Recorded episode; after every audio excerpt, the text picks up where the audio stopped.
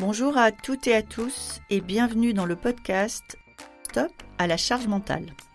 Le podcast qui décode le stress et ses sources dans l'entreprise. Chaque épisode est une opportunité de dire stop à la charge mentale, une nécessité pour l'équilibre de chacun et la santé de tous.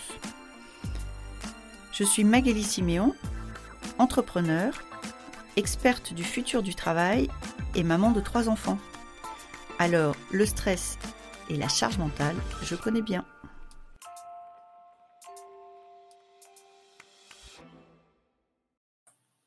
Aujourd'hui, je reçois Cédric. Cédric nous aide à répondre à cette question. Quand je suis manager, comment je peux faire attention à la santé mentale et à la charge mentale de mes collaborateurs si euh, je considère qu'on ne me donne pas les moyens Cédric répond très clairement à cette question. Je vous souhaite une très bonne écoute. Bonjour Cédric, bienvenue dans notre podcast Stop à la charge mentale.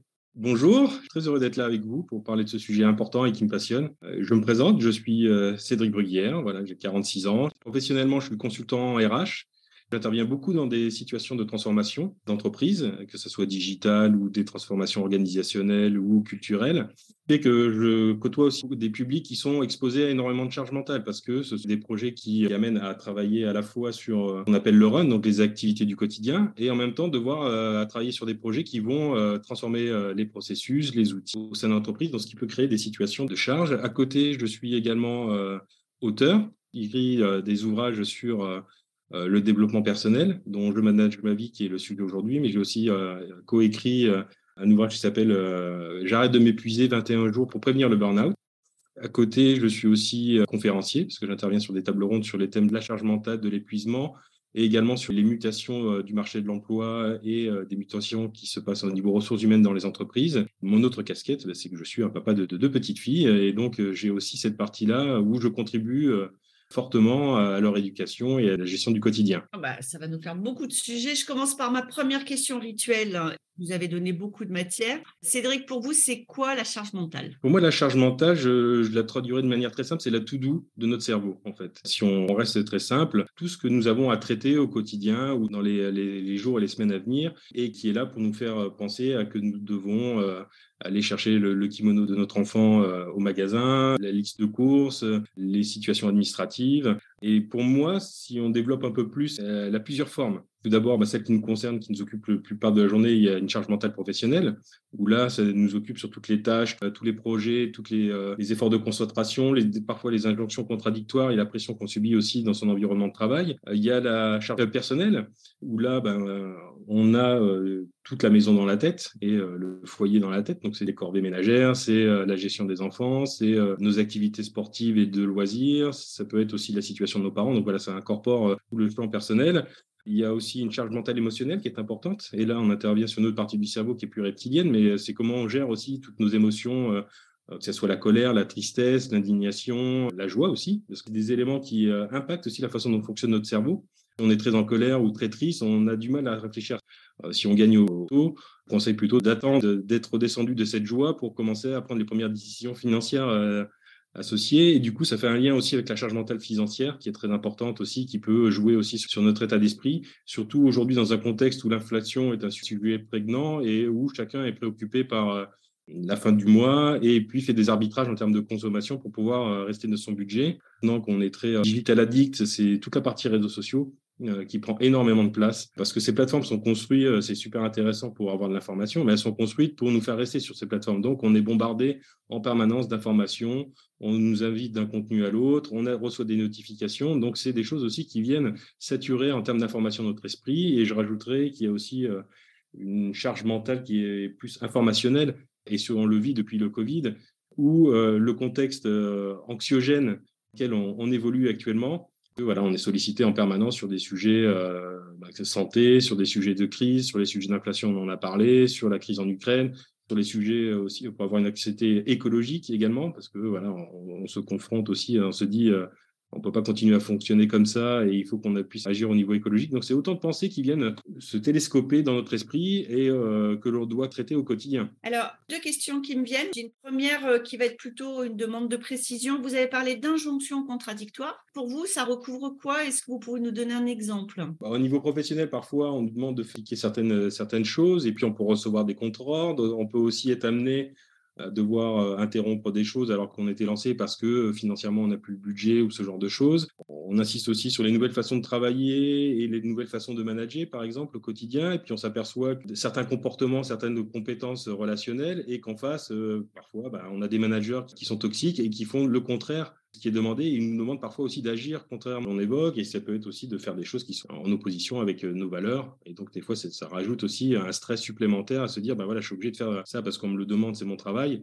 Mais moi, foncièrement, je suis pas d'accord. Euh, ça, ne correspond pas à ce que je me représente de la vie et de comment devraient être faites ces, euh, ces choses. Et effectivement, on a montré que ce désalignement ou cette accumulation d'injonctions contradictoires entre, par exemple, sois bienveillant avec tes équipes, mais fais avec moins d'eux sur ton effectif parce que cette année on serre les budgets, ça génère une émotion de stress en fait et de la, la production d'hormones de stress. Que, le cerveau se fatigue à essayer le plus possible de réaligner. on en voit beaucoup aujourd'hui dans les entreprises. Donc ce sujet d'injonction contradictoire est, je pense, effectivement un sujet qui contribue en tout cas au stress dans les entreprises. J'ai bien aimé votre énumération parce que elle, presque elle m'a mis en charge mentale en fait. Mais j'ai quand même une question, c'est moi je connais des gens, des vies comme les miennes, à peu près l'un dans l'autre, et de faire face avec plus de sérénité que moi et que d'autres. Et donc ma question, c'est l'enjeu, c'est la, l'ampleur de la to-do ou l'enjeu, c'est comment j'interagis avec ma to-do? C'est les deux, mon capitaine. Euh,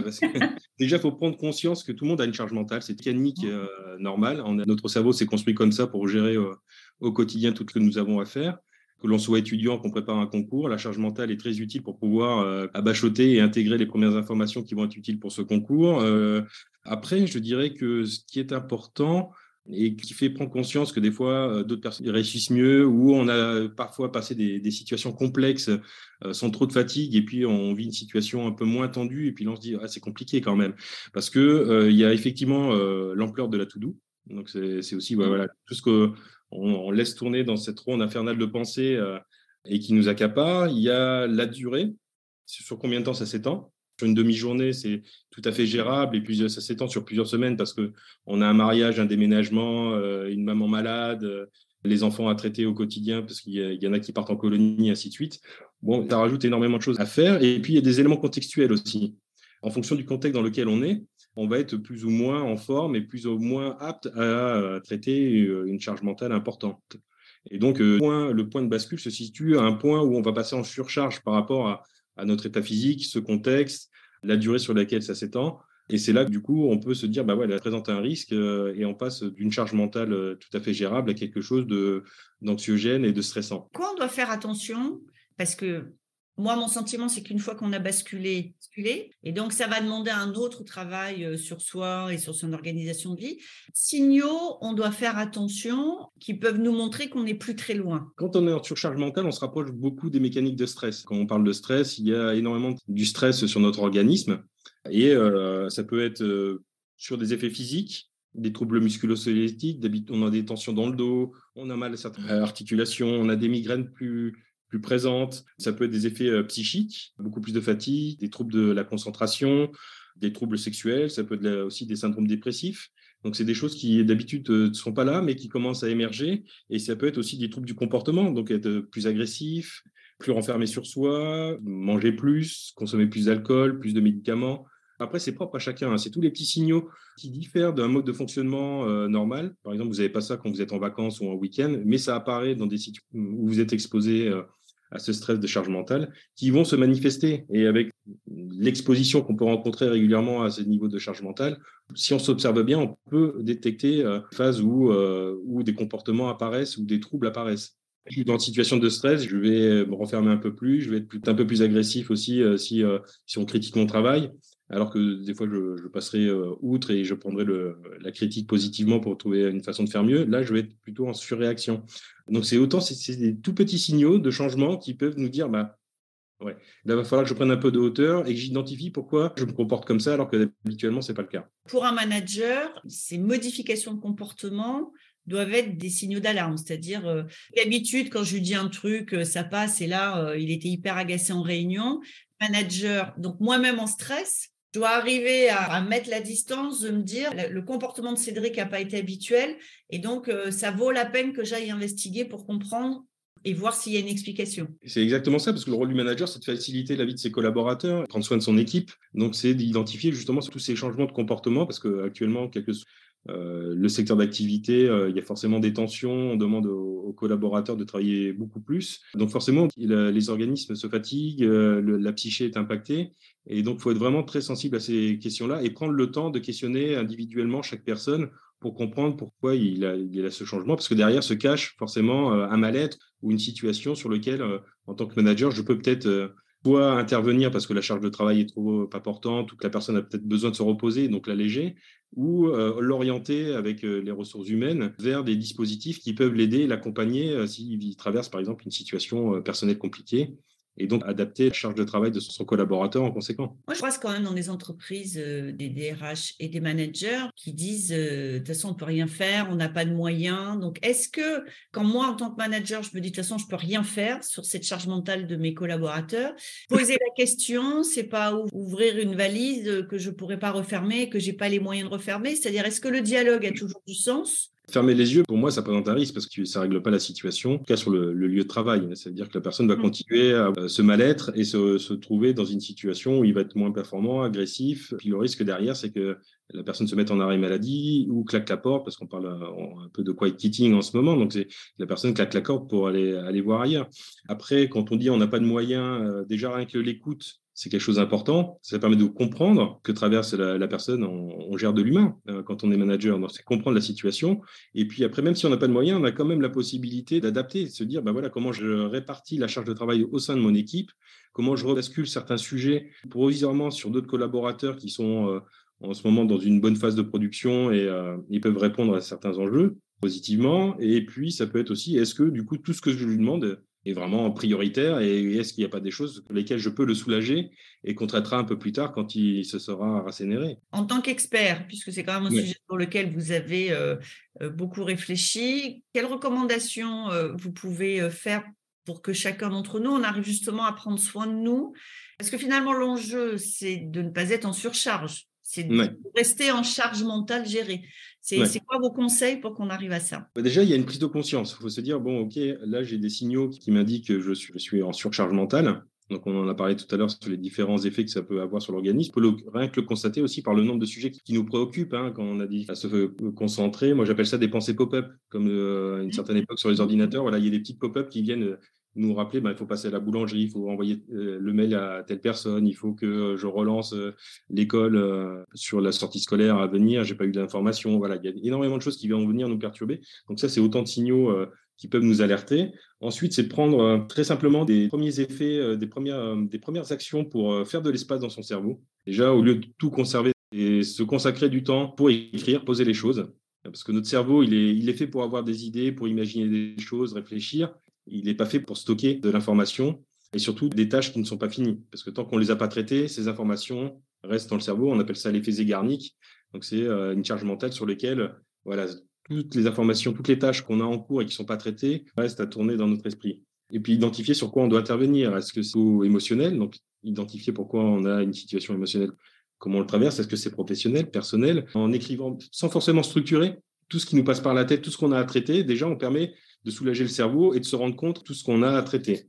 Et ensuite, on peut catégoriser ces choses en les regroupant euh, dans des grandes familles et se dire, maintenant que j'ai tout euh, posé sur la table, qu'est-ce que je priorise, qu'est-ce que je reporte, qu'est-ce que j'abandonne, euh, et puis quels sont mes plans d'action derrière pour pouvoir le traiter. Et le troisième point, c'est de se dire aussi, il faut savoir demander de l'aide. Parce qu'on a un peu tendance à faire le bon élève et se dire, je suis à la hauteur. J'appelle ça un peu le syndrome de Wonder Woman et pour les hommes du super soldat, c'est-à-dire que voilà, on va être parfait sur tout on va être euh, une super maman, un super collaborateur, un super manager, un super euh, copain, un super enfant, un super parent. Euh, donc voilà, il y a énormément de choses sur lesquelles on veut être parfait et tout traiter. Il faut savoir aussi demander de l'aide à d'autres personnes, à sa famille, ses amis, à son manager, à son collègue.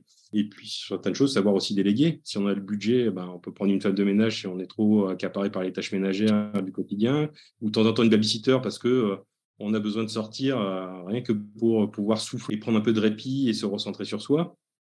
C'est autant de choses qu'on peut mettre également en place pour euh, se, remonter le moral. Parce qu'il faut imaginer que notre esprit, c'est comme une batterie qui se décharge. Et tant qu'on est en, état de surchargement, on est dans une situation où la batterie reste à plat. Dégager du temps pour soi, pour pouvoir faire des choses qui, elles, vont permettre de remonter de barre de la batterie, pour être plus à l'aise et retrouver un contexte beaucoup plus confortable. Donc, j'écris tout. Qu'est-ce que je raye Qu'est-ce que je reporte Qu'est-ce que je peux donner à d'autres pour réduire ma taille de to-do Une fois que j'ai fait tout ça, globalement, je vais me faire un ciné ou marcher dans la forêt parce que de toute façon, je serai plus en forme après que si je m'obstine à essayer de finir ma to-do list. C'est ça, en fait. Exactement. J'ai mangé très rapidement le midi, ben, plutôt que de errer au côté de l'entreprise, je peux me dire, bah, il me reste une demi-heure, bah, je vais marcher une demi-heure. Ça permet de mmh. souffler, de penser à autre chose, de décompresser. Rien que ça, déjà, ça peut faire déjà du bien à son, son esprit et à son corps. Et puis après, effectivement, il faut se consacrer aussi des petites plages à soi pour même une demi-heure par-ci par-là. Mais c'est pouvoir avoir ces temps où on se recentre et on pense à autre chose. Et alors, j'ai une dernière question pour vous, Cédric. Vous appliquez vos recommandations J'essaie de le faire au quotidien. C'est dur, hein, les cordonniers. C'est dur, hein Parfois, les cordonniers sont les plus masses chaussés et je me fais rattraper par la, patrouille de la charge mentale. Mais déjà, quand j'ai écrit euh, Je manage ma vie, c'était en 2017 où euh, je passais une période où j'étais vraiment sur charge mentale parce que j'avais euh, professionnellement beaucoup de choses à gérer. Il fallait gérer aussi la famille parce que mon épouse était très accaparée par ses activités professionnelles. Et c'est là que j'ai eu cette prise de conscience, d'autant plus qu'il y avait la BD d'Emma qui s'appelle fallait, de, fallait demander. Et là, je me suis dit, ouais, effectivement, je suis, ce que je vis, c'est ça actuellement. Et, et je suis pas seul apparemment. Et beaucoup de femmes le vivent. Hein. Ben, surtout un sujet très féminin parce qu'elles ont plusieurs secteurs à gérer. Et c'est de là qu'est venu ce dit parce que j'ai appliqué ce que je me suis appliqué pour sortir de cet état de charge mentale. Donc, je suis passé par une phase un dimanche soir. Je me suis dit, si je continue comme ça, je vais pas tenir la cadence. Donc, j'ai tout posé. J'ai tout écrit, après j'ai tout hiérarchisé, j'ai priorisé. Il y a des choses que je me suis dit, bah ça, ça, sera plus tard. J'ai même pris la décision ce jour-là de quitter mon employeur. Parce que pour pouvoir tout passer, euh, il fallait que j'élimine la partie professionnelle pour gérer toute la partie personnelle. C'est pas ce que je conseille à tout le monde, mais euh, dans ma situation, c'était important de le faire. Et puis après, euh, voilà, toutes, toutes les phases sur lesquelles je suis passé, bah, je les ai mis dans un livre parce que à ce moment-là, j'ai des solutions quoi, que j'applique au travail pour pouvoir gérer mes projets bah, je vais les appliquer euh, sur ma, sur ma vie personnelle. Eh bien, merci beaucoup pour cette réponse très authentique, Cédric, et merci pour vos conseils. Merci à vous et pour vos questions. Et puis, j'espère que voilà, ces petits échanges que nous avons eus, ces petits tips que j'ai pu partager seront utiles à d'autres, voilà, en sachant que vous n'êtes pas seul à, vivre ça et euh, plein de solutions autour pour vous aider et vous accompagner. Merci, Cédric. Merci, bonne journée à vous. Merci beaucoup d'avoir été avec nous aujourd'hui.